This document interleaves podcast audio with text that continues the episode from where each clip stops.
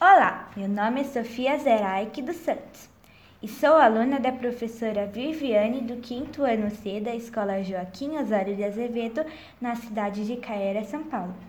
Esse podcast é sobre a independência do Brasil.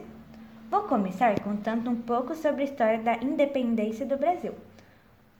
A independência do Brasil ocorreu em 7 de setembro de 1822.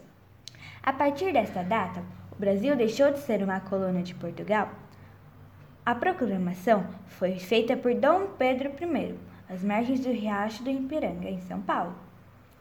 As principais causas que levaram a colônia a ser independente são vontade de grande parte da elite política brasileira em conquistar uma autonomia política, desgaste do sistema de controle econômico com restrições e altos impostos exercido pela coroa portuguesa no Brasil.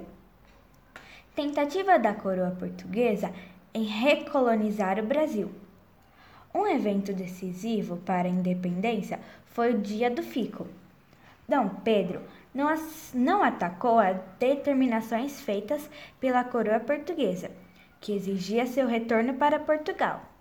Em 9 de janeiro de 1822, Dom Pedro negou ao chamado e afirmou que ficaria no, no Brasil.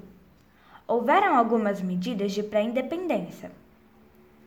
Logo após o dia do fico, Dom Pedro tomou várias medidas com o objetivo de preparar o país para o processo de independência.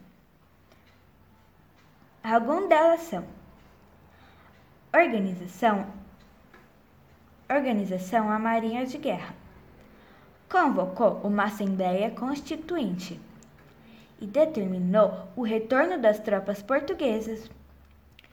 Exigiu que todas as medidas tomadas pela coroa portuguesa deveriam, antes de entrar em vigor no Brasil, ter a aprovação de Dom Pedro I. Visitou São Paulo e Minas Gerais para acalmar os ânimos, principalmente entre a população, que estava exaltada em várias regiões do país. A proclamação da independência ocorreu da seguinte forma: ao viajar de Santos para São Paulo, Dom Pedro recebeu uma carta da coroa portuguesa que exigia seu retorno imediato para Portugal e anulava Constituinte diante desta situação. Dom Pedro deu seu famoso grito às margens do riacho Ipiranga: Independência ou morte! No período pós-independência, Dom Pedro foi coroado imperador do Brasil em dezembro de 1822.